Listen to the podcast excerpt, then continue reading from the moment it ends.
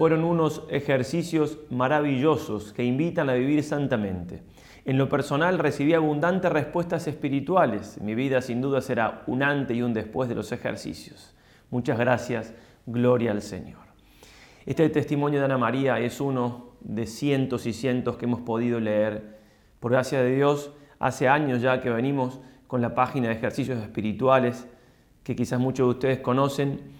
Estas fotos que están debajo son de ese lugarcito en la casa que en el año 2021 cada uno reservó. Ahí citado, quizás se acuerden, una anécdota de la vida de Paladio, que le pregunta a San Juan Clímaco qué hacer cuando tiene tentaciones de abandonar la celda, el lugar que tiene para, para la oración. Y él le dice que a la tentación le responda que por Jesucristo, propter Christum, ¿sí? custodio estas paredes. Y cada uno entonces había mandado, o muchos de ustedes, una fotito en Telegram o por WhatsApp, donde mostraban ese lugarcito de la casa, donde por amor a Cristo todos los días le dedicaban esta hora, hora y media que necesitamos para hacer bien los santos ejercicios de San Ignacio. El año 2022, el año pasado, hicimos otra tanda también en Cuaresma, que la, predicaron varios sacerdotes, también con muchísimo fruto. Este año vamos a hacerla un poco mezclado, algunas las voy a dar yo y otros unos sacerdotes que, de, de nuestro instituto que colaboran también con este apostolado en esta oportunidad.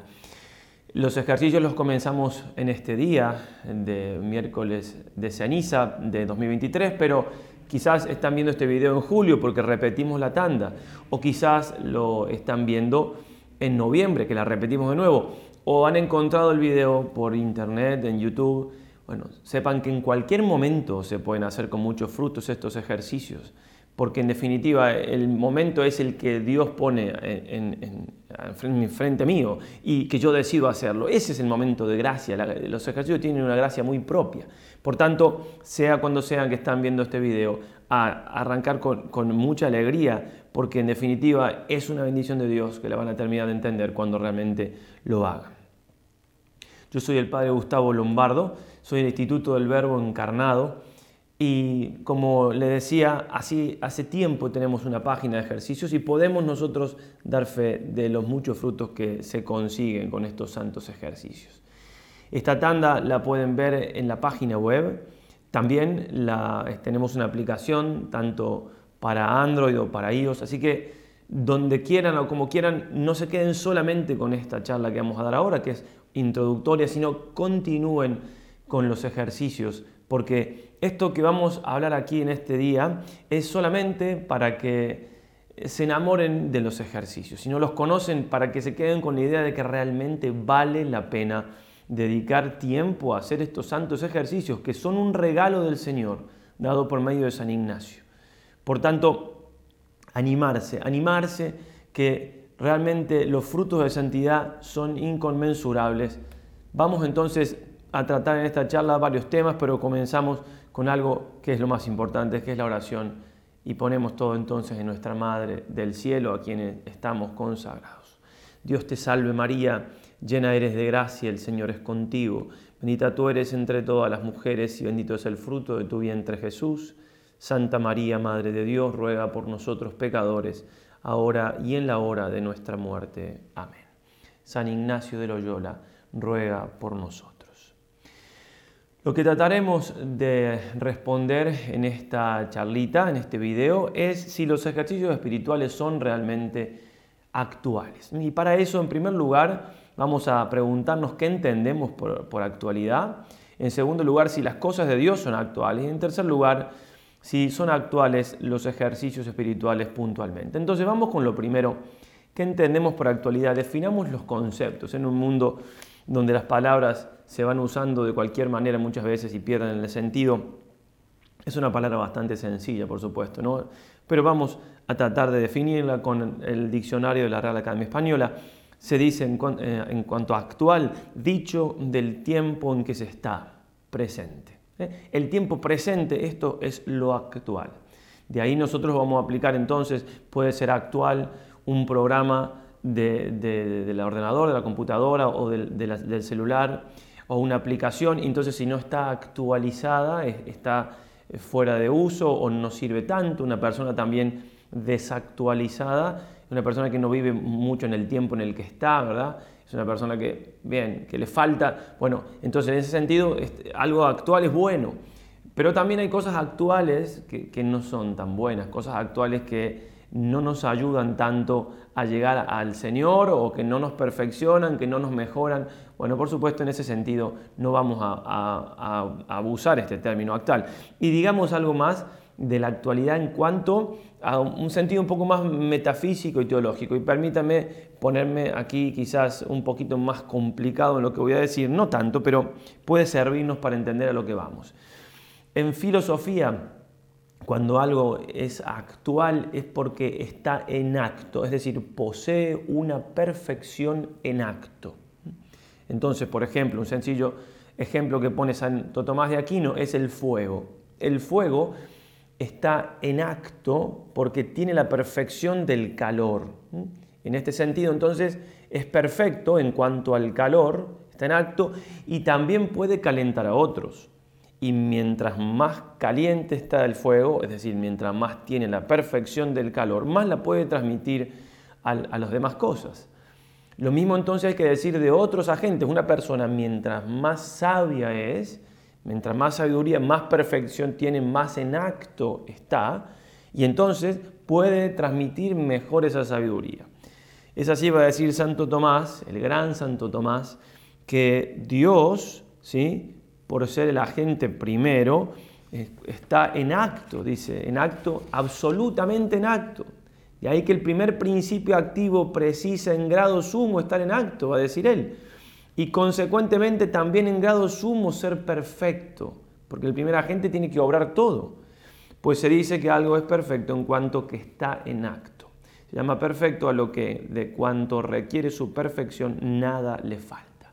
Por tanto, Dios es la suma perfección, es acto puro, no tiene ninguna potencia, no tiene ninguna capacidad de ser algo, es todo lo que tiene que ser y todo lo que se puede ser. La perfección suma. Y por eso Dios obra y por eso las cosas de Dios son actuales, como veremos. Dios está obrando todo el tiempo, todo está ante sus ojos. Nada se escapa de lo que sucede y todo está bajo el poder de Dios. Dios entonces es actualísimo, es infinitamente actual. Podemos entonces decir que así como el sol ilumina y cuando es de día no hay cosa que esté iluminada, que no esté iluminada por el sol y, el sol está presente analógicamente, pero de una manera mucho más profunda, el ser de Dios está participado en toda la creación. Va a decir San Ignacio, Dios habita en las criaturas, en los elementos dando ser, en las plantas vegetando, en los animales censando, en los hombres dando entender. Obviamente estamos absolutamente lejos de decir que esto es un panteísmo, ¿no? Hay que entenderlo bien hoy en día con la nueva era y demás. Un pajarito, ni yo tampoco, somos Dios, ¿verdad?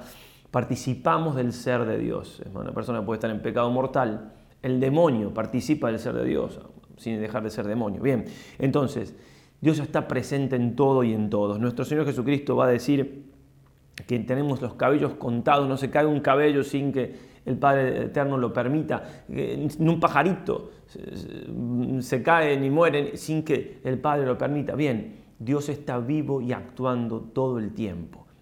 Mi Padre aún hoy está trabajando, dice Jesús, y yo también trabajo. Juan 5, 17.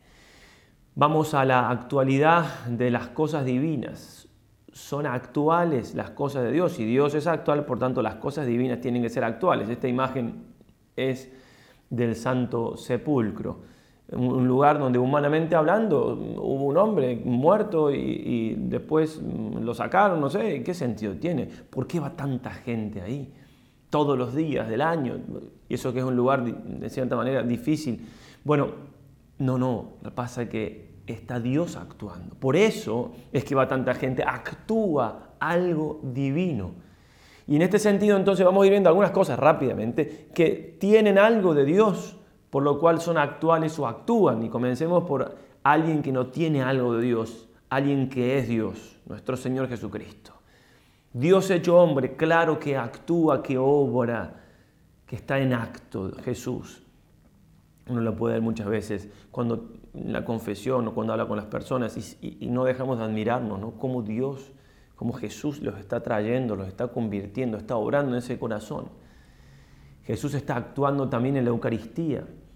Le pregunté una vez al misionero, más de 3.000 capillas de adoración perpetua en el mundo. Me dijo como diciendo lo mínimo. ¿ah?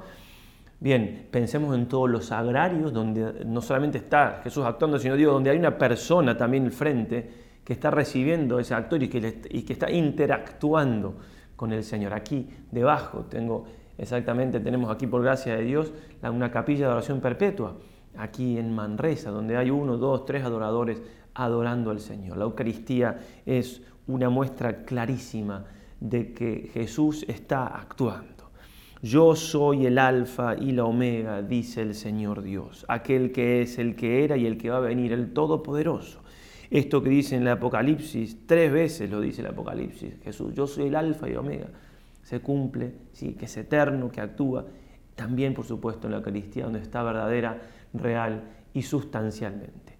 También la palabra de Dios, por supuesto, es actuante y actual. Va a decir San Pablo, la carta a los hebreos. Ciertamente es viva y eficaz la palabra de Dios y más cortante que espada alguna de dos filos.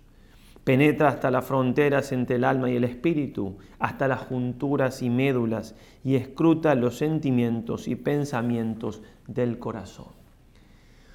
Otros que participan de la divinidad y por tanto están siempre en actos son los santos. La santidad es algo que no pasa de moda. Va a decir el Papa Benedicto XVI, los santos nunca tienen ocaso por haberse conformado totalmente a Cristo, de quien fueron íconos vivos.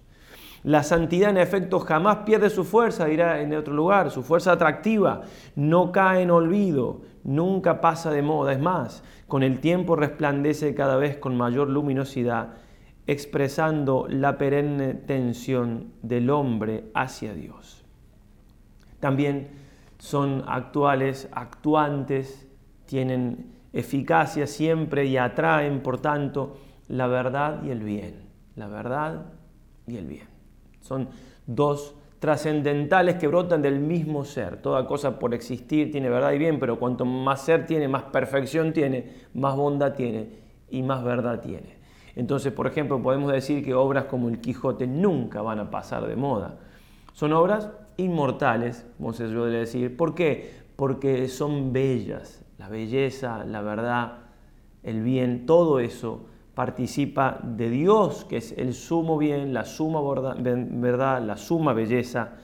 Por tanto, que nos quede esta idea clara, que así como Dios dice, dice de sí mismo que él sigue de generación en generación, así también todo lo que participa de Dios participa también de su perfección y de su actualidad. Entonces, vamos a preguntarnos ahora ya más directamente si los ejercicios espirituales son actuales, es decir, si tienen eficacia aquí y ahora. Y para esto vamos a, ver cuatro puntos. Brevemente, el primero un poco no tan breve, que es decir algo acerca de San Ignacio de Loyola. En segundo, entonces, cómo persiguen los ejercicios el objetivo, qué fin tienen y cómo lo alcanzan. En tercer lugar, los frutos que tienen los ejercicios. Todo nos habla de la, actualidad. Y en cuarto lugar, la opinión de la Iglesia acerca de ellos.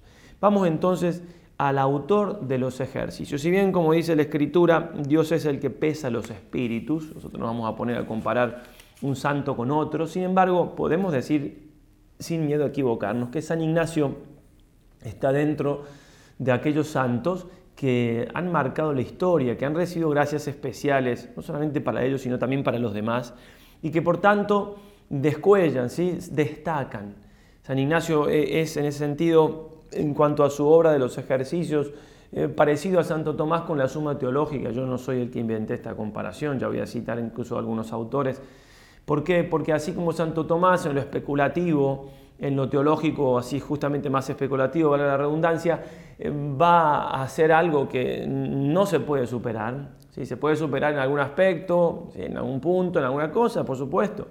Como dice el mismo Santo, Tomás, como un enano que ve, no lo dice de sí mismo, sino lo dice de sí mismo humildemente, como un enano que ve eh, en hombros de un gigante un poco más que el gigante.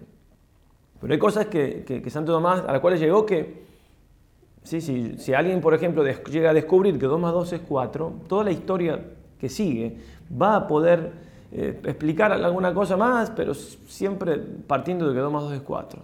Y, esto no lo digo yo, por supuesto, lo dicen los grandes autores, lo dice el magisterio de la iglesia, se puede leer la Fides et Ratio, los encomios que hace a Santo Tomás. Y bueno, igualmente San Ignacio con los santos ejercicios, en lo que se refiere más a la teología práctica. San Ignacio fue tomista, ¿no? Además, por supuesto que, fue su autor, y así también él lo cita como el autor preferencial en la teología especulativa, y en San lo aplica en concreto a la conversión. Por eso realmente estamos ante un grande, y es grande en gran parte por los santos ejercicios que vamos a ir comentando. Por eso muchas cosas que diremos acerca de él también las diremos de los ejercicios y viceversa, porque son cosas que no se pueden separar.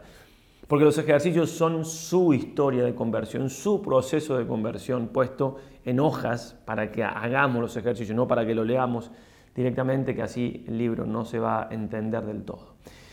Comentemos algunas cosas entonces de la vida de San Ignacio. Él, nació por allí, por, por Loyola, en, en Yupuscoa, es la ciudad hoy en día. Aquí tenemos lo que es el santuario donde estaba su casa, su casa, una casa que, bueno, eran todos sus familiares, eran guerreros, bien, la casa tiene la mitad como si fuera una fortificación, como pueden ver, y la parte de arriba que está con ladrillos, porque habían perdido una batalla, tenían como, como una, una pena de no poder construir todo como una fortificación. Bien, ¿qué hizo San Ignacio? En, su vida hasta los 30, 31 años que se convirtió, lo dice él mismo, hasta los 26, en realidad se convirtió a los 30, hay una disputa porque dice 26, no puedo explicarlo ahora, pero lo dice él mismo hablando de sí mismo, aunque lo diga en tercera persona. Fue un hombre dado a las vanidades del mundo y principalmente se deleitaba en ejercicio de armas, con un grande y vano deseo de ganar honra.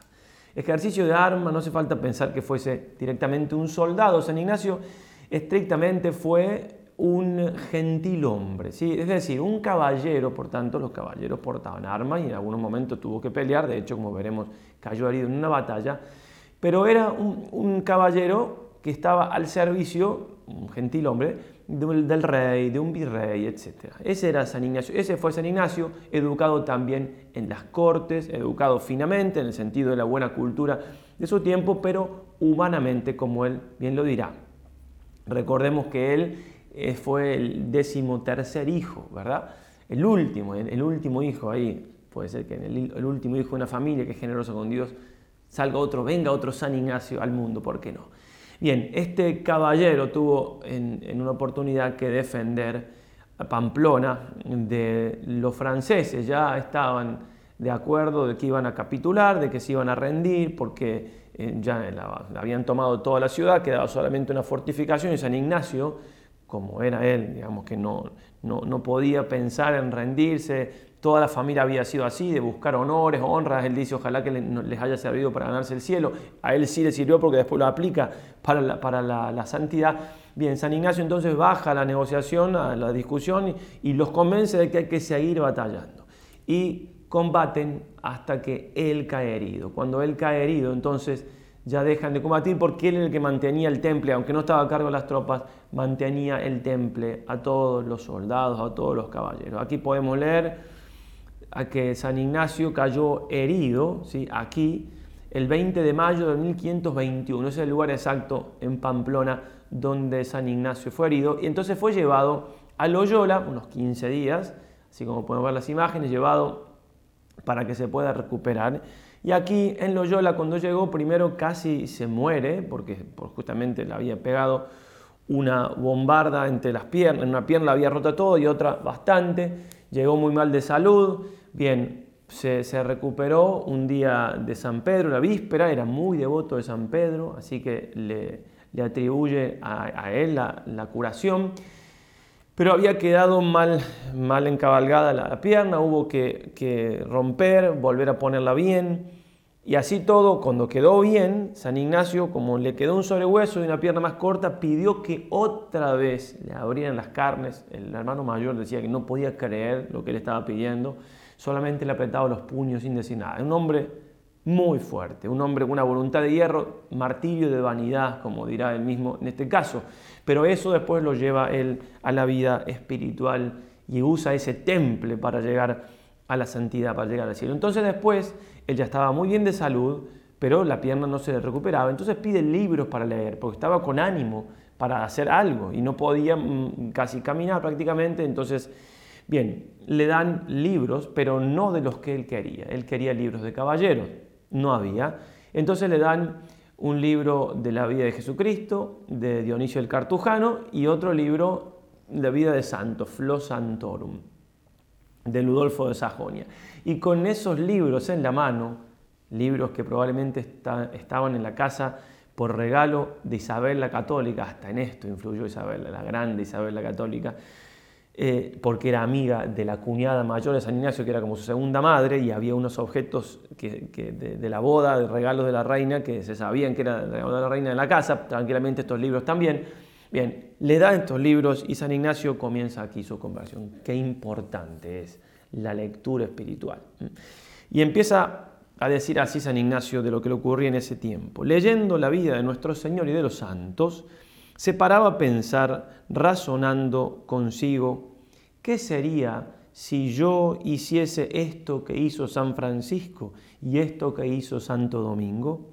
Y así discurría por muchas cosas que hallaba buenas, proponiéndose siempre a sí mismo cosas dificultosas y graves, las cuales, cuando proponía, le parecía hallar en sí facilidad ponerlas en obra mas todo el discurso era decir consigo, Santo Domingo hizo esto, pues yo lo tengo de hacer. San Francisco hizo esto, pues yo lo tengo de hacer. Realmente esta parte de la vida de San Ignacio tiene que quedarnos grabada en, la, en la inteligencia y en el corazón. San Ignacio comenzó su camino de conversión convenciéndose de que él podía hacer lo que otros habían hecho. Soberbia. ¿Acaso él, caro, venía con ese urbano honor mundano? Y... No, humildad, pura humildad, de la mejor humildad. Porque si nosotros creemos que podemos llegar a ser santos por nuestras fuerzas, entonces, claro, eso es soberbia, sin duda. Ahora, si creo que no puedo llegar a ser santo por mis propias fuerzas y me quedo ahí, también es soberbia. ¿Por qué? Porque tengo que dar un paso. Es que la santidad no voy a llegar solo, voy a llegar con la ayuda de Dios. Esa es la humildad. Yo solo no puedo, nada más pecado, sin mí nada podéis hacer, dice el Señor, etcétera, etcétera, etcétera. Pero con la ayuda del Señor sí. ¿Acaso Dios no es el mismo Dios como decíamos, actuante, en acto, con infinito poder, que hizo santo San Ignacio, que nos puede hacer santos nosotros. ¿Por qué no? ¿Por qué? ¿Cuál es la diferencia? ¿Saben cuál es la diferencia? En que, como le dijo Santo Tomás a su hermana, hay que querer para ser santo. Le preguntó qué hay que hacer para ser santo. Él dijo, querer, una sola palabrita, ella esperaba un tratadito de... No, no, querer, querer. Él quiso, San Ignacio quiso. Nosotros Bien, eso es lo que tenemos que convencernos de eso en estos ejercicios, de querer ser santo como fueron los santos. Miren, la espiritualidad nuestra tiene que ser la espiritualidad de la Virgen Santísima, porque es el ejemplo más acabado de, lo de, Jesús. Ser, ser, de María o no ser de María, ser mariano o no ser mariano no es algo que se pueda opinar, ¿verdad? Y como va a decir San Juan Pablo II, la, espiritualidad de la Virgen María es, es la espiritualidad del Magnificat. ¿Sí? Ha hecho obras grandes por mí el Todopoderoso. Nosotros tenemos que lograr decir eso, que el Señor ha hecho obras grandes en nosotros, pero para gloria de Él, como dice el canon de, la misa, el prefacio de, los santos, al coronar sus méritos coronas tus propias obras. Es Él el que hace la obra, pero démosle la gloria a Dios de que haga cosas maravillosas en nosotros y para esto tenemos que usar de estos santos ejercicios. Pues bien, San Ignacio entonces, convertido, decidido a seguir a Cristo, ¿qué hace? Emprende un camino, quería ir a Jerusalén, quería ir peregrinando, haciendo penitencia, sacrificios, oraciones, hasta llegar al lugar donde vivió Jesús, se había enamorado del Señor. Tenemos que hacer lo mismo nosotros. Todo es basura, pérdida comparado con el conocimiento de Cristo Jesús nuestro Señor dirá San Pablo, porque el mundo está crucificado para mí, yo para el mundo. Bien, de eso se trata, es, a eso nos van a enseñar los ejercicios. Entonces emprende un viaje. Tenía que ir a Roma primero, para ir a Roma tenía que llegar a Barcelona y tomar un barco. En Roma le iban a dar permiso para poder eh, ir a Tierra Santa, porque estaban los musulmanes y solamente se iba con un permiso de, Roma, etc. Bueno, acá tenemos el camino ignaciano que parte desde Loyola y que entonces esta hora se puede hacer en 27 días como, como si fuera el camino de Santiago, ahora ya lo haremos algún día si Dios quiere. Bien, y termina, en, acá lo ponen en Manresa porque es el lugar importantísimo, pero después se va aquí a, Barcelona para tomar el barco. Yo tengo la gracia de estar aquí ahora en Manresa, exactamente donde termina el camino ignaciano. Bendito Dios. Estamos en Montserrat ahora, en este paso que vamos a ir, se pueden contar más cosas a lo largo de los ejercicios, los iremos contando, pero ahora me detengo en Montserrat, un punto muy importante de su peregrinar. ¿Por qué? Porque ahí está la Moreneta, la Virgen Moreneta, que es aquella a la cual San Ignacio le entrega, después de velar toda la noche como si fuera un caballero, velaban las armas los caballeros, pero se reviste, dice él, de las armas de Cristo. Le entrega su espada, le da su ropa de caballero a un pobre, a la moreneta en Montserrat entonces, y de ahí ya descalzo, solamente calzado un pie porque le sangraba, estaba un poco todavía herida esa, pierna, y con el otro descalzo y vestido como San Ignacio, como, perdón, San Francisco de Asís, así bien pobremente, porque él quería imitar en todos los santos. Bueno, así entonces San Ignacio emprende su camino a Manresa. Hay varios motivos por los cuales se puede explicar por qué fue Manresa, ya lo explicaremos de mediante, pero el más plausible es que él viene a Manresa para ocultarse de una caravana de gente que iba a pasar por un papa que había sido elegido, es decir, para luchar contra la vanidad, para esconderse un poquito, porque lo iban a conocer, venían de, sus tierras y él era Loyola y había hecho lo que había hecho en Pamplona, etc. Entonces él se viene a Manresa, se esconde aquí unos días y por esas cosas también que después explicaremos se tiene que quedar casi 11 meses aquí. Y es donde tiene la gran transformación y donde empieza hacer los ejercicios y los empieza a escribir y empieza a darlos a la gente. Lo sustancial de los ejercicios se dio aquí, en esta ciudad ignaciana por excelencia. Llegó y ahí podemos ver un dibujo que nos habla de la llegada aquí al lado de esta iglesia, esta es la iglesia de la guía, se puede encontrar ahora un poquito cambiada de lugar porque pasa la vía del tren, era por donde la gente después de salir del puente Bell, del puente viejo, rezaba a la Virgen que los guiara en el camino, por eso la Virgen de la guía. Aquí había una cruz San Ignacio llega, se pone a rezar ante la cruz, había una romería porque es 25 de marzo del año 1522 y adelante de la cruz tiene como un éxtasis, algo así, la gente ve algo particular y después a alguien le comenta, porque está muy claro en los procesos de canonización, de que vio a la Virgen y la Virgen lo consoló, lo confortó en lo que venía a hacer a es decir, que lo que estaba por hacer era la voluntad del Señor. Muchas veces la confirmación de la voluntad de Dios ayuda muchísimo, nos lo va a enseñar también en los ejercicios. Y aquí al frente podemos ver el lugar donde está la Santa Cueva. En ese lugar entonces él, con permiso, esto está fuera de la muralla ya, con permiso del dueño, se retira muchas veces, no solamente a ese lugar, pero sí principalmente a rezar. Entonces ese lugar que era la cueva pasó con el tiempo a ser algo así, porque claro, después de su muerte, obviamente, cuando ya eh, la compañía de Jesús fue tomando el lugar y pasó luego a ser algo así, y actualmente es algo así. La cueva está exactamente aquí en este lugar. Si uno entra, entra por allí y puede ingresar pasando por la iglesia a la Santa Cueva. El lugar entonces donde San Ignacio hizo lo sustancial de los ejercicios y los escribió. Lo sustancial de los ejercicios significa que, sí, va a tener redundancia, la sustancia, lo más importante ya estaba hecho cuando él se fue aquí de Manresa. Pero bueno, para para entender lo que son los ejercicios, entendamos, tratemos de entender, pidámosle luz a nuestro Señor, qué fue de la vida de San Ignacio aquí en Manresa el tiempo que estuvo.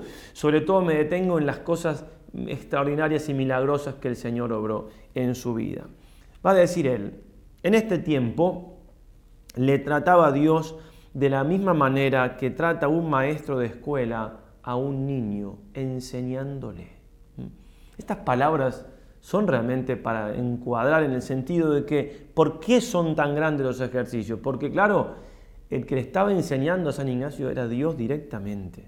¿Quién puede decir esto? ¿Qué, qué otros santos pueden decir esto? No se encuentra, ¿no?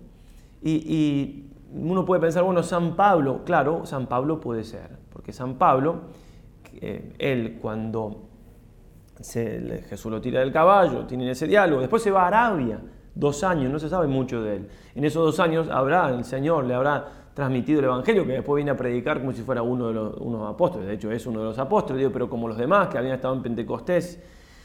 Bien, y San Ignacio entonces, lo ponemos al nivel de San Pablo, yo no sé quién para ponerlo a ese nivel, pero quiero decir, a San Pablo pasó algo así, lo de San Ignacio es muy particular, a eso voy. Entonces, lo trataba Dios como un maestro de escuela, un niño enseñándole. Y ahora esto fuese por su rudeza y grueso ingenio, ¿sí? o, que en realidad no era ningún tonto, lo dice por humildad, o por la misma firme voluntad que Dios le había dado para servirle, claramente él juzgaba y siempre ha juzgado que Dios le trataba de esta manera antes, si dudase de esto, pensaría ofender a su divina majestad. Es decir, él está tan seguro, tiene tan claro que Dios le enseñaba como un maestro a un niño, que si no lo acepta, si no lo afirma, piensa que ofende a Dios. Y dice, y algo de esto, es decir, algo, ¿eh? hay más cosas, algo, se puede ver por los cinco puntos aquí siguientes. En estos cinco puntos eh, podemos ver cosas realmente extraordinarias en los cuatro primeros ya hay cosas muy extraordinarias y en el quinto sobrepasa quizá todos los otros juntos. Dice, en cuanto a la Santísima Trinidad, que tuvo una visión, tenía mucha devoción a la Santísima Trinidad y así hacía cada día oración a las tres personas divinas distintamente. Y estando un día rezando en las gradas del monasterio de Nuestra Señora, que por gracia de Dios lo tenemos aquí a 300 metros, lo que queda de ese monasterio por la persecución religiosa del año 36. Aquí quedó una sola iglesia, aquí en Manresa tiraron todas, salvo la, más grande, la más importante, que no pudieron, la quemaron todo por dentro, pues es un monumento realmente grandioso. Entonces, estando en ese monasterio, en las gradas, rezando las horas de Nuestra Señora, se le empezó a elevar el entendimiento. Entonces aquí tengamos presente que todas estas visiones que va a tener él no son visiones exactamente como que ve algo, o se imagina algo. Algo de eso hay porque somos cuerpo y alma y no podemos entender sin... Pero lo más importante es lo que sucede en el entendimiento, en el espíritu, cómo se eleva y cómo comprende cosas nuevas. Porque vamos a ver entonces que muchas veces lo que, en el caso de San Ignacio al menos, lo que a la vista se le presenta de la imaginación es muy menor a lo que realmente está recibiendo en su entendimiento. Entonces dice que se le empezó a elevar el entendimiento como que veía a la Santísima Trinidad en figura de tres teclas. Y esto con tantas lágrimas y tantos sollozos que no se podía valer. Y yendo aquella mañana en una procesión que de allí salía, nunca pudo retener las lágrimas hasta el comer, ni después de comer podía dejar de hablar sino en la Santísima Trinidad. Y esto con muchas comparaciones y muy diversas, y con mucho gozo y consolación de modo que toda su vida le ha quedado esta impresión de sentir grande devoción haciendo oración a la Santísima Trinidad.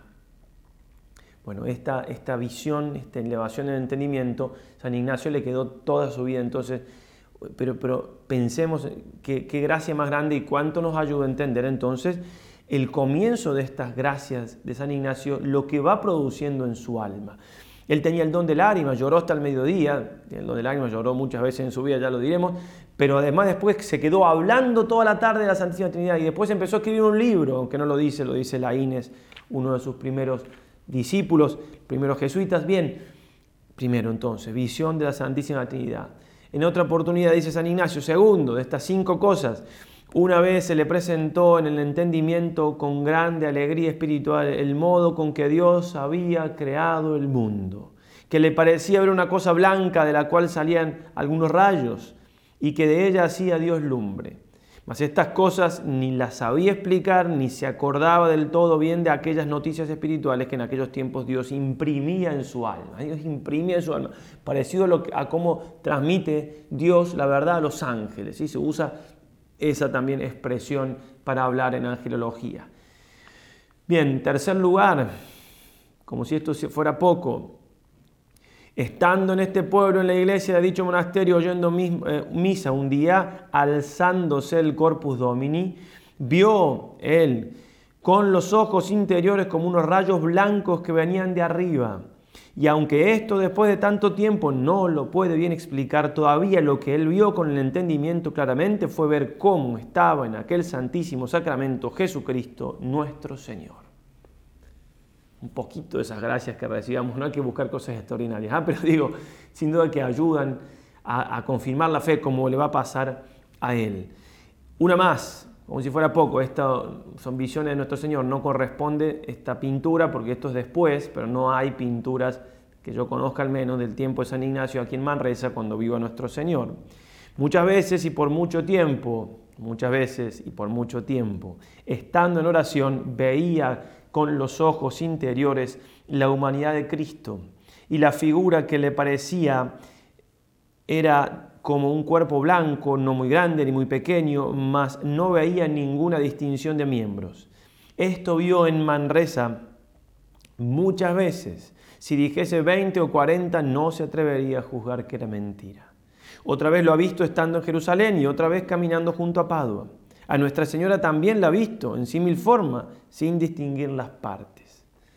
Bien, otra gracia enorme de San Ignacio. Cuando uno pregunta, por gracia de Dios viene mucha gente, nosotros acá en nuestro Instituto del Oro Encarnado tiene una parroquia aquí en Manresa, unos 10-15 minutos de la Santa Cueva, y viene gente conocida y demás, algunos de vosotros también habéis venido desde uno que otro lado a visitar aquí, entonces vamos, a, bueno, con toda la gente que hablamos esto, también vienen sacerdotes nuestros, religiosas, y, con todos, yo digo, ¿conocen a alguien que haya recibido tantas gracias de Dios juntas así? Y falta una más, ¿eh? Que es la más importante. Y, no, por lo menos por ahora, por eso les, pregunto, ¿algunos de ustedes saben? Si saben, me ponen en los comentarios, porque bueno, es bueno también tener, pero bien, es una cosa impresionante lo de San Ignacio aquí. Dice él, miren, estas cosas que ha visto le confirmaron entonces y le dieron tanta confirmación siempre de la fe, que muchas veces ha pensado consigo, si no hubiese escritura que nos enseñase estas cosas de la fe, él se determinaría a morir por ellas solamente por lo que ha visto. Había la vida, aunque no hubiese recibido catecismo, nada, doy la vida por lo que vi. todo le reveló el Señor en definitiva aquí, todo. Y miren la última que es llamada la eximia ilustración del Cardoner. El Cardoner es un río que pasa por aquí, por Manresa, vemos una foto y ahí tenemos también la cruz. Él llega caminando a esta cruz, está cambiado bastante todo lo que, lo que la parte que no es geográfica, geografía pura está cambiada, pero el camino iba por acá, obviamente, y él baja por acá, un camino de, de hombres, no un camino para, para una carreta ese tiempo, nada, y se sienta mirando el río, que va acá abajo, bastante más abajo, él dice que iba hondo, profundo, y luego que él tiene la eximia ilustración, vuelve y da gracias en esta cruz. Por eso la ponemos, la cruz del tort, la, cruz del tuerto. Así se llama esa cruz y se venera realmente con, mucho porque es un lugar del todo trascendental, aunque no se sabe exactamente a cuántos metros ahí estaba sentado San Ignacio. Entonces vamos a la eximia ilustración. Esto es puntualmente, o sobre todo lo muy especial, muy particular, que no parece haber parangón en la historia de los santos. Una vez iba por su devoción a una iglesia que estaba poco más de una milla de Manresa, que creo que se llama San Pablo, y el camino va junto al río. Y yendo así en sus devociones, se sentó un poco con la cara hacia el río, el cual iba hondo, allá, profundo. Y estando allí sentados, se le empezaron a abrir los ojos del entendimiento. Y no que viese alguna visión, sino entendiendo y conociendo muchas cosas, tanto de cosas espirituales como de cosas de la fe y de letras. Y esto con una iluminación, ilustración tan grande que le parecían todas las cosas nuevas. Y no se puede declarar los particulares que entendió entonces, aunque fueron muchos, sino que recibió una grande claridad en el entendimiento, de manera que en todo el discurso de su vida, hasta pasados los 62 años, coligiendo todas cuantas ayudas haya tenido de Dios y todas cuantas cosas ha sabido, aunque las ayunte todas en uno, no le parece haber alcanzado tanto como de aquella vez sola. Y eso fue en tanta manera de quedar con el entendimiento ilustrado que le parecía como si fuese otro hombre y tuviese otro intelecto que antes tenía. Aquí vemos en esta, en esta pintura el río Cardonera aquí, está un poquito cortadito, pero aquí está, y él está escribiendo los ejercicios. ¿Por qué? Porque en esta ilustración no lo empezó a escribir, pero dicen, y se ve también porque después de esto le empieza a dar los ejercicios aquí, que recibió lo más importante de los ejercicios, las meditaciones más trascendentales para los que han hecho ejercicios ya, Cristo Rey, dos banderas, tres binarios, etc. Bueno, las recibió aquí en esta eximia ilustración del Cardón. Realmente la gracia es del todo particular que recibe San Ignacio. Se, habla de un carisma teológico. El padre Ramón Orlandis, un jesuita del siglo pasado, que se dedicó a escribir mucho en contra de lo que los ejercicios espirituales estaban, eh, estaban, predicando con naturalismo, es decir, sacando las cosas de la fe, como una cosa muy natural. Hoy en día lo mezclan, se mezcla a veces con la nueva era, hablaremos un poco más de esto adelante, pero él va a decir, no, no, para entender los ejercicios hay que, hay que entender la, cabeza de San Ignacio, una cabeza católica y tomista. Y él muestra mucho estos dos aspectos de los ejercicios, que San Ignacio era, era tomista, estudiaba, conocía a Santo Tomás de Aquino. Bueno, hablando del de, libro de los ejercicios, dice el padre Orlandis, es el libro de los ejercicios de tal profundidad y elevación que parece superior a todo análisis Cuanto más en él se ahonda, más verdadera y completa parece, parece ser su doctrina. Y esto, ¿cómo pudiera darse si fuera por luz venida del cielo, fuera por otro camino, por todos ellos, no poseyera su autor una como plenitud de la ciencia o del espíritu y de sus principios y fundamentos psicológicos, ontológicos y teológicos? Tiene una plenitud de ciencia dada por Dios. Es el mismo que dice este carisma teológico que mencionaba. Bien, sigamos con algunas opiniones acerca de San Ignacio y del libro de los ejercicios. San Ignacio va a decir el padre Villoslada en una biografía muy documentada de más de mil páginas, pertenecía a una estirpe de titanes con desmedidas ambiciones terrenas, toda su familia, los Loyola, pero en el caso de, del santo, el lema heroico adquiere una realidad y una grandeza patéticas. Fue realmente un hombre extraordinario y por eso fue alabado, como vamos a ver, no solamente por católicos, sino también por mm, anticatólicos que estaban ahí un poquito en contra de la iglesia o incluso por protestantes. Un historiador protestante, por ejemplo, Belardo Goteín, lo llamó un verdadero microcosmos de la cultura religiosa española. Menéndez y Pelayo, a su vez, ha dicho que San Ignacio es la personificación más viva del espíritu español en su edad de oro. En su edad de oro. Ningún caudillo, ningún sabio influyó más poderosamente en el mundo. Unamuno va a decir que el hombre más grande que ha tenido nuestra raza ha sido Íñigo de Loyola. Íñigo era el nombre de la esquera de San Ignacio, antes, después lo latinizó, se puso Ignacio. Un psiquiatra protestante en este caso, muy conocido, en estos ámbitos, en algunos ámbitos puntuales de la psiquiatría, un famoso Roger Vitoz, sentía gran admiración por San Ignacio y decía que ah, se había adelantado tres siglos en el tiempo en la fina introspección psíquica y en la atinada pedagogía que revela en sus ejercicios y exámenes. Otro protestante, Karl Lowenstein, profesor de la Facultad de Medicina de Berlín, afirmaba, con toda seguridad y convicción, digo que con estas normas y ejercicios en las manos, el método ignaciano, podríamos aún hoy día transformar nuestros asilos, prisiones y manicomios e impedir que fuesen recluidos los dos tercios de los que allí están.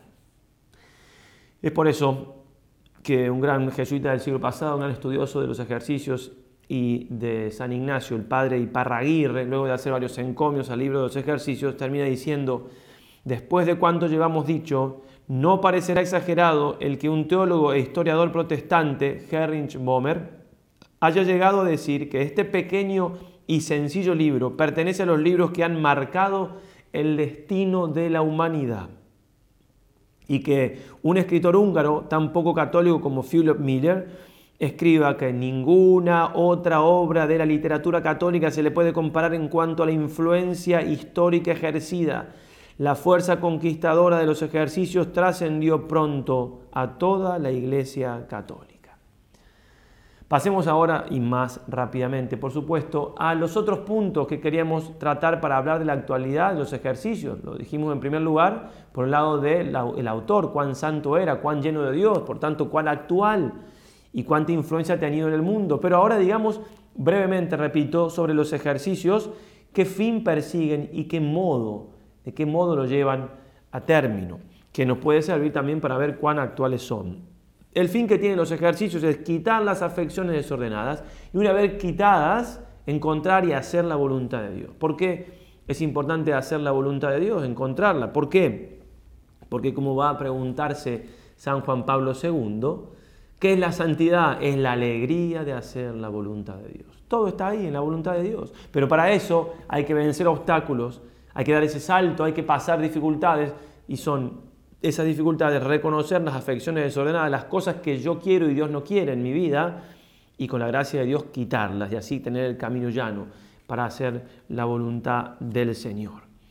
Va a decir, va a decir Monseñor Munilla hermosamente, recordando hace poquito que ya estaba avanzándose el, el término del año ignaciano, y va a decir él lo siguiente, que concretemos, concreticemos lo que, lo que significa. Entonces va a invitarnos a todos a hacer los santos ejercicios. Y va a decir, cada uno de nosotros necesita recorrer un camino similar al de Ignacio, hasta llegar a entender que nuestro deseo de felicidad coincide al milímetro con la llamada a la santidad que Jesús nos dirige en su Evangelio.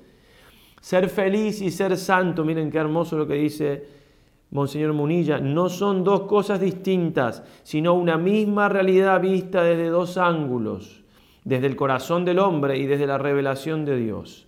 Cuando uno llega a esta profunda convicción, podemos decir que ha experimentado su primera conversión. Ser feliz y ser santo, ese es el camino. ¿Y cómo va a lograr San Ignacio estos objetivos tan importantes? Por medio de la oración. Es trascendental en los ejercicios la oración, a tal punto que va a decir Padre Casanovas, hacer los ejercicios es primaria y principalmente experimentar en sí propio la fuerza de la oración. Por eso al principio lo perseguían a San Ignacio cuando empezó a dar los ejercicios porque él enseñaba un singular y nuevo método de oración, así lo presentaban, algo nuevo en cuanto a la oración que no se conocía.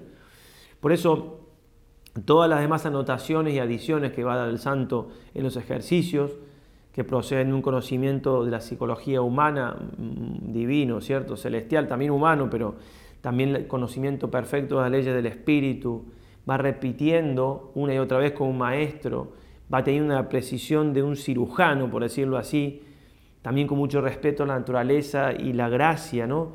Y con la sabiduría propia también que da la experiencia, todo, todo lo que va dando, que realmente hay que hacer los ejercicios para, para conocer de qué se trata. Hasta la posición del cuerpo, no, se le escapa un detalle. Todo eso que hace el santo es en orden a que uno rece mejor. Todo está preparado en el ejercicio para hacer mejor la oración. Pasemos ahora a, a, un punto más, dejando claro por último que realmente los ejercicios son tales, ejercitarnos, por eso se llaman ejercicios, vamos a hacer cosas y por eso van a a dar tanto fruto. Los frutos son realmente numerosísimos. Eh, aquí puse algunos de, las, de los testimonios que vamos pasando a, imágenes, pero hay cientos y cientos, como les decía. Y además ahora también quería leer algunos testimonios que se han dado en la historia, que también son muchísimos. San Francisco de Sales, muerto en 1622, es decir, unos 60 años después que San Ignacio decía que el libro ignaciano había ya operado más conversiones que letras contiene. Imagínense cuánto se podría decir ahora. Pío XI iba a decir que en esta palestra de los ejercicios han adquirido y amplificado sus virtudes todos los que han florecido mucho en doctrina ascética o en santidad en los últimos cuatro siglos.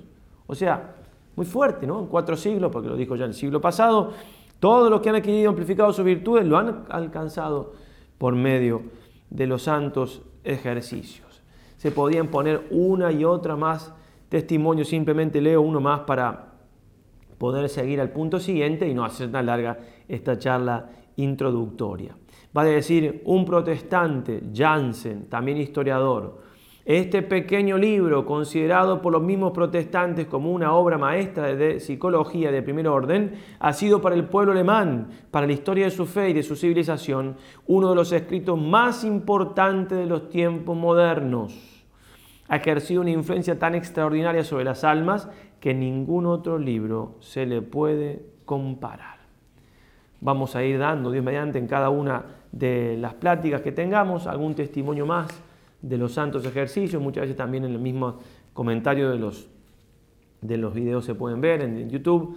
Bien, vamos al punto siguiente porque como decíamos tenemos que ir terminando. La opinión de la iglesia, ¿qué ha dicho la iglesia con respecto a los ejercicios? No puedo ahora leer porque miren, hasta el año 1942, es decir, hace casi 100 años, la iglesia había recomendado los ejercicios más de 600 veces. Si hace una proporción bastante sencilla, podemos decir que ya son más de 700, que habría que hacer ese trabajito de, de actualizarla en un libro, lo tengo por aquí, en el próximo video se los muestro, de más de 800 páginas donde trae todas esas citas de los papas y también las congregaciones religiosas que lo tienen como parte del derecho propio.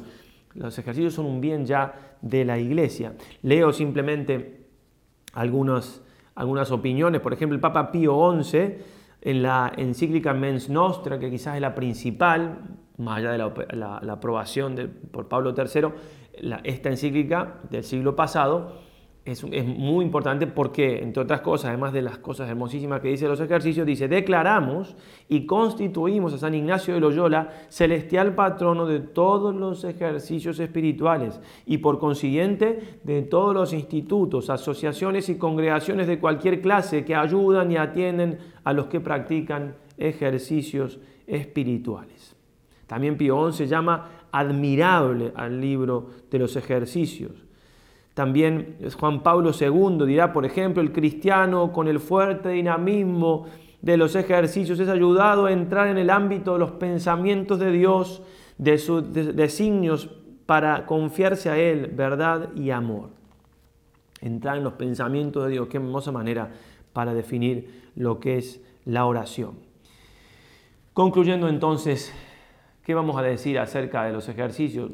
Vamos a decir lo que San Ignacio dirá a su director espiritual en ese momento, él era todavía laico, son todo lo mejor que yo en esta vida puedo pensar, sentir y entender. Así para el hombre poderse aprovechar a sí mismo, como para poder fructificar, ayudar y aprovechar a otros muchos.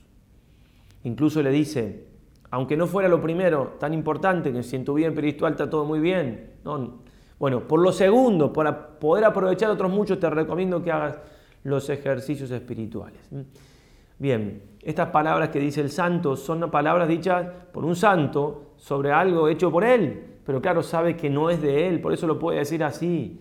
No hay nada mejor que esta vida él pueda pensar, sentir, entender. Tres verbos usa para que el hombre se aproveche a sí mismo, para que llegue a ser santo, se salve y para que pueda ayudar a otros a llegar a la santidad. Si entendiéramos el peso que tienen estas palabras, nos animaríamos a hacer los ejercicios con más ganas, con más fruto y también invitar a otros. Esta es la primera charla, pueden invitar a otros. ¿Por qué no, no se toman después de esta charlita, lo único deber que les doy, un par de minutos, a ver a quién puedo invitar? ¿A quién? Un mensajito de WhatsApp, un, mail, el mail se usa menos ahora, Digo, pongan el estado, empecé los ejercicios y, el enlace al video o a la página. Vamos que invitando a hacer ejercicio a una persona, si esa persona se convierte y llega a Dios, mirad, me salvé yo, o sea, qué, mejor. Y además por caridad pura, digamos, pura y dura, es decir, por ayudar a otros a llegar a Dios. Hagamos apostolado con estos ejercicios, que no perdemos absolutamente nada, sino todo lo contrario, absolutamente todo lo contrario. Voy a terminar con un párrafo de Monseñor Tortolo, un gran obispo de Argentina, ya fallecido hace años, en que hace un encomio de estos dos grandes santos, de San Ignacio de Loyola y Santo Tomás, dos gigantes, dos almas extraordinarias con carismas teológicos particulares, que cada uno en lo suyo, repito, insuperable. ¿Mm? Dice así, estas dos riquísimas palabras, ejercicios espirituales, son capaces de elevar, de, elevar a toda una generación, a todo un mundo, pueden producir una revolución espiritual, de hecho la han producido. Y por esas ironías de la gracia, el instrumento para esta revolución espiritual es un pequeño libro, el libro de los ejercicios espirituales según la mente de San Ignacio de Loyola, o ejercicios ignacianos. Viene superando hace siglos las pruebas de fuego, pero doctrina y método quedaron intactos. Su autor es Dios, su instrumento San Ignacio de Loyola. Todo el libro está impregnado de noble grandeza espiritual. Lo que fue y sigue siendo para la doctrina de la Iglesia la suma teológica de Santo Tomás de Aquino en orden a la ascética cristiana lo son los ejercicios de San Ignacio de Loyola. De entrada ubican al hombre frente a una ley metafísica, el principio y fundamento, o sea, el fin del hombre. Acaban con la contemplación para alcanzar amor, punto final y término del, vivir humano. Como el mundo moderno no se entiende a sí mismo ni comprende al hombre, menos se entiende el supremo principio ordenador que son los ejercicios. En medio de tanta confusión no faltan quienes aseguran que ya pasó el siglo de San Ignacio y que el libro de los ejercicios espirituales es una pieza de museo. Sin embargo, nos salvará la suma teológica y nos salvará el libro de los ejercicios. Varios, años después, quizás algunos no dicen que son una pieza de museo los ejercicios, porque dan ejercicios, utilizan la palabrita ejercicios, usan a San Ignacio de los ejercicios y lo que enseñan no tiene absolutamente nada que ver con los ejercicios. Entonces les viene bien usar el nombrecito, pero después enseñan lo que quieren. Y en ese lo que quieren muchas veces, lamentablemente, no tienen nada de católico. Ya lo veremos un poco más, pero digo, cuidado, lamentablemente, cuidado, que no siempre lo que brilla es oro. Un proverbio chino dice, un camino, si no lo andas, nunca llegas. Un negocio, si no lo atiendes, no prospera. Un hombre, si no lo educas, no mejora. Una campana, si no la tocas, no suena. Agreguemos nosotros estos ejercicios, si no los haces, no sabrás de qué se tratan. Porque una cosa es decir y citar aquí y allá, si uno no los experimenta en carne propia, no se enterará del gran regalo que Dios ha hecho a la iglesia por medio de San Ignacio lo ha hecho Dios, pero también lo ha hecho María Santísima. San Ignacio mismo enseñó, dijo, dejó el testimonio que lo había auxiliado expresamente, puntualmente en la cueva, en la Santa Cueva. Por eso en el retablo de la cueva, que es una pequeña capilla ahora, como ya mostramos, está esto justamente, Ignacio como, como escuchando un dictado. No es que la Virgen le dictó, sino justamente como está también en la parte de atrás, la Santísima Virgen María, aquí auxilió y adoctrinó a San Ignacio para que compusiera el boceto de los ejercicios espirituales en el año 1522. Por eso nos encomendamos especialmente a nuestra Madre del Cielo, como le va a llamar San Juan Pablo II, la maestra sabia de los ejercicios, y le pedimos que nos ayude a transitar este camino, este camino que nos tiene que ayudar, repito, a llegar a ser santos, a llegar a conocer y a hacer la voluntad de Dios. Nos vemos mañana, si Dios quiere, de a poco, con que hayan entendido lo que he dicho, cualquier duda nos pueden preguntar, pero vamos a ir avanzando poco a poco acerca de cómo se hacen estos ejercicios por internet. Ave María y adelante, San Ignacio de Loyola ruega por nosotros.